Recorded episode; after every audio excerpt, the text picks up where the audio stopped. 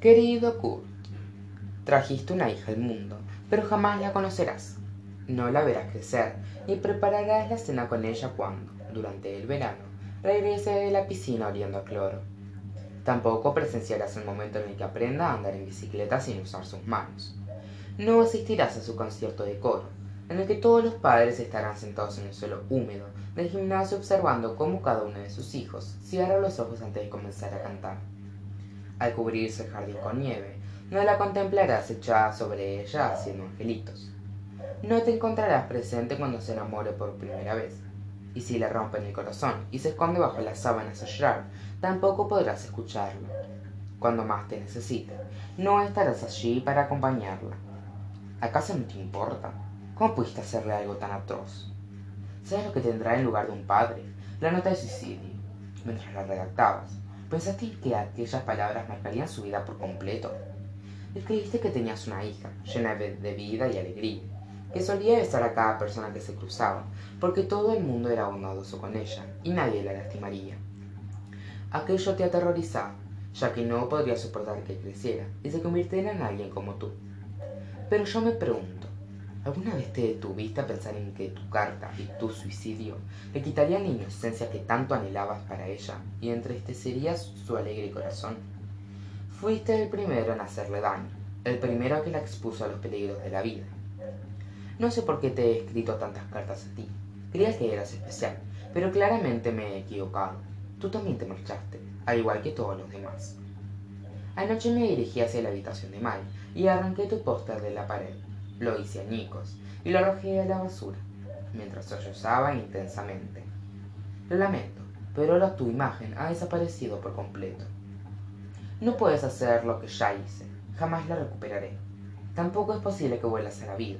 Detesto que sea así y te detesto a ti por eso. Sí, finalmente me he atrevido a decirte. Te odio. Lo siento, lo siento mucho.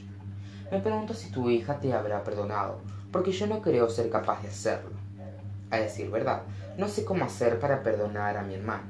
Sinceramente, no debería estar enfadada con ella, y temo que, de estarlo, pueda perderla para siempre.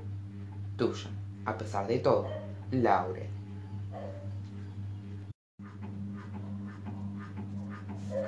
Querido Heath Ledger, esta noche mi padre y yo vimos Batman, el Caballero de la Noche. Mirar películas y partidos de béisbol son actividades que aún podemos realizar juntos. Sin embargo, la temporada deportiva recién comienza dentro de algunas semanas. Al finalizar tu película y antes de partir para su habitación, papá exclamó, El mundo ha cambiado, ¿no es cierto?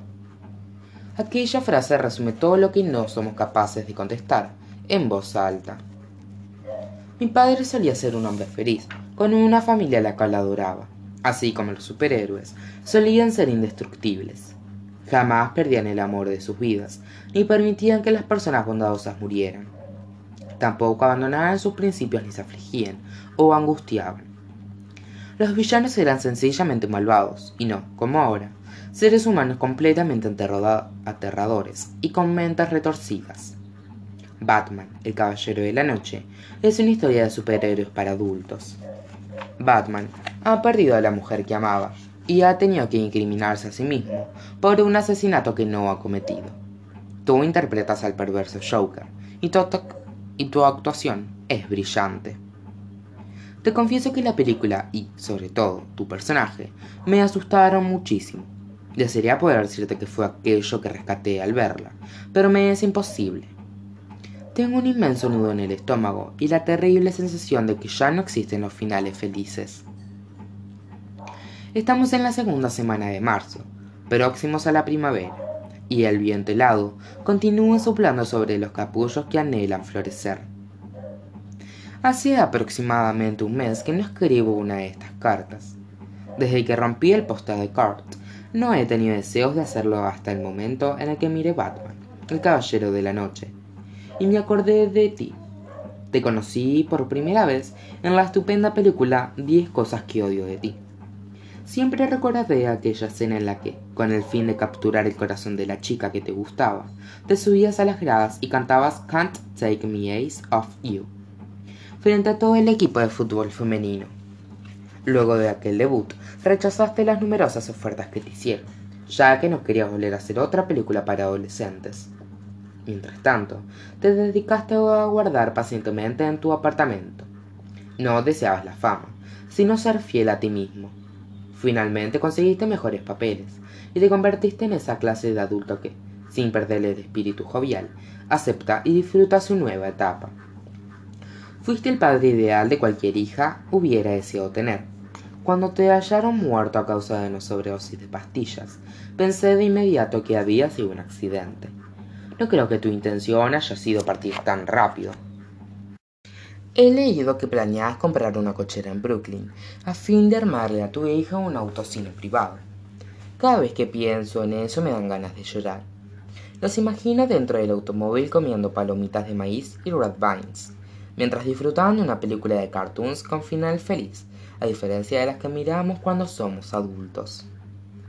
Este mes pasó muy rápido, y sin, sin embargo tengo algunos acontecimientos nuevos para contarte. Hannah ha comenzado a pintarse moretones en los pómulos con sombra de ojos, porque cree que son bonitos. Natalie le pidió que dejara de hacerlo, pero la ama tanto que simplemente los besa y le dice que le ayudará a dibujarlos. A veces necesitamos que nuestro cuerpo exponga aquellas historias secretas que nos lastiman y que no somos capaces de confesar en voz alta. Hannah sacó la licencia provisoria para conducir y, el sábado pasado, fuimos a la casa de Blake, un joven al que conoció en Macaroni Grill, donde semanas atrás comenzó a trabajar de camarera. Había decidido renunciar a su trabajo anterior en Japanese Kitchen ya que le había prometido a Natalie que no volvería a ver a Neung. Sin embargo, aún salía con Casey y ahora también con Blake. Como no quería llevar a Natalie a la casa de sus novios, pero tampoco se atrevía a ir sola, me pidió que la acompañara. Al estacionar frente a la pequeña casa de Blake, comencé a, a ponerme nerviosa. Entramos directamente porque la puerta no estaba cerrada con llave la casa olía cigarros de cereza, y las repisas de las ventanas se encontraban cubiertas de botellas de vidrio polvorientas. En el preciso instante en el que él salió a recibirnos, me paralicé por completo. Hannah me había comentado que tenía 22 años, pero para mí lucía bastante mayor, al igual que Paul, el novio de Mai, y su amigo. Llevaba el cabello largo cubriéndole el rostro, y su mirada era oscura e intimidante se encaminó hacia la nevera y, al arrojarnos unas tecates, no pude atrapar la mía, la cual voló por encima de la mesa y aterrizó sobre el suelo alfombrado. Intenté moverme para alcanzarla, pero mis pies no respondían. Sentí que me estaba hundiendo en el tapete. Hannah se agachó y tomó mi cerveza. Laurel, ¿te encuentras bien? me preguntó. ¿Qué? Eh, Sí, lo siento. Cuando Blake puso sus brazos alrededor de Hannah, recordé, de inmediato, a Mike con los cabellos al viento encaminándose hacia Paul, mientras él la devoraba con la mirada. Blake vivía con un amigo que había hecho un voto de silencio, razón por la cual no hablaba desde hacía un año y nueve días. Estaba sentado sobre un sofá tapizado en terciopelo oscuro, que parecía estar allí desde los años setenta Luego de un momento, Blake tomó a Hannah y se dirigieron a su habitación, dejándome sola con el joven que estaba leyendo El origen de la tragedia. Probablemente Blake me haya dicho su nombre, pero lo he, pero lo he olvidado. Hice un gran esfuerzo por destapar la cerveza que, al abrirse, lanzó un ruido similar al de una explosión. Mientras le daba un sorbo, advertí que el chico me miraba por encima de las páginas del libro. Intenté distraerme contando las botellas que se encontraban sobre la repisa y presioné mis pies sobre la alfombra. Me pregunto si Paul llevaría a a lugares como aquellos durante sus salidas nocturnas. Era un ambiente muy diferente al que había imaginado que ella iría. A partir de entonces, ya no la podría visualizar en un sitio mágico y encantador, sino en un espacio desagradable con cortinas mugrientas y luces fluorescentes, donde estaría echada sobre una alfombrilla exhalando humo de sus labios oscuros. El compañero de Blake se hizo a un lado para dejarme lugar en el sofá. Sentí que el tapete se transformaba en arena movediza.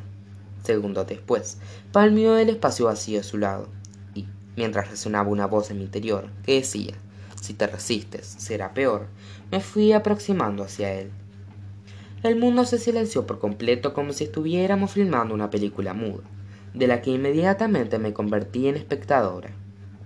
Observé de lejos cómo sus manos comenzaban a tocarme. Cuando rozó mi muslo, mi mente se disparó a otro sitio. Me retumbaba la cabeza y decía intensamente poder desaparecer de allí. Por favor, detente, pensaba angustiada. Luego de un momento de vacilación, estrellé mi cabeza contra el brazo de madera del sofá. Sentí un intenso dolor y permití que las luces de colores invadieran mis ojos. No recuerdo tanto tiempo estuve de aquella forma, pero, al recuperar la visión, advertí que el joven me miraba perplejo. Hannah también se encontraba allí, sin su camiseta, con expresión alarmada. Lo siento, le dije. ¿Qué ha pasado? me preguntó ella. ¿Podemos irnos? Hannah asintió y fue en busca de su prenda.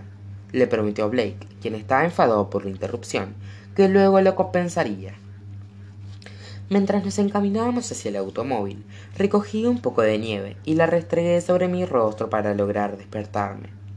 Hannah, preocupada, me preguntó: Laurel, ¿qué es lo que ocurrió? Sentí que un chichón crecía detrás de mi cabeza y, de inmediato, me eché a llorar. Por favor, larguémonos de aquí, respondí. Cuando nos encontrábamos a mitad del camino de montaña, volvió a exclamar: ¿Qué pasó? No quiero regresar jamás a esa casa. Está bien, no tienes por qué hacerlo, dijo gentilmente. No me gusta Blake y no quiero que lo vuelvas a ver. Tú también, exclamó. Ya tengo suficiente con los reproches de Natalie. Por favor, Hannah, ¿me lo prometes? ¿Por qué? No permitiría que nada malo le ocurriera a mi amiga. Porque me recuerda a un chico que solía salir con mi hermana. Solo te pido que no vuelvas a verlo, ¿de acuerdo? Hannah permaneció un momento en silencio mientras miraba la carretera. Bueno, está bien, respondió finalmente. Si es tan importante para ti, no lo veré más. ¿Te encuentras enfadada con tu hermana por haberte abandonado? Sentí que mi corazón se destrujaba dentro de mi pecho. Entré en pánico al suponer que, de alguna manera, ella sabría lo que había ocurrido aquella noche. ¿A qué te refieres? le pregunté.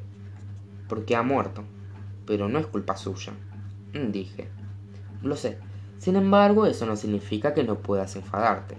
A pesar de que ni siquiera lo recuerde, yo estoy furiosa con mis padres por haberme dejado sola con Jason.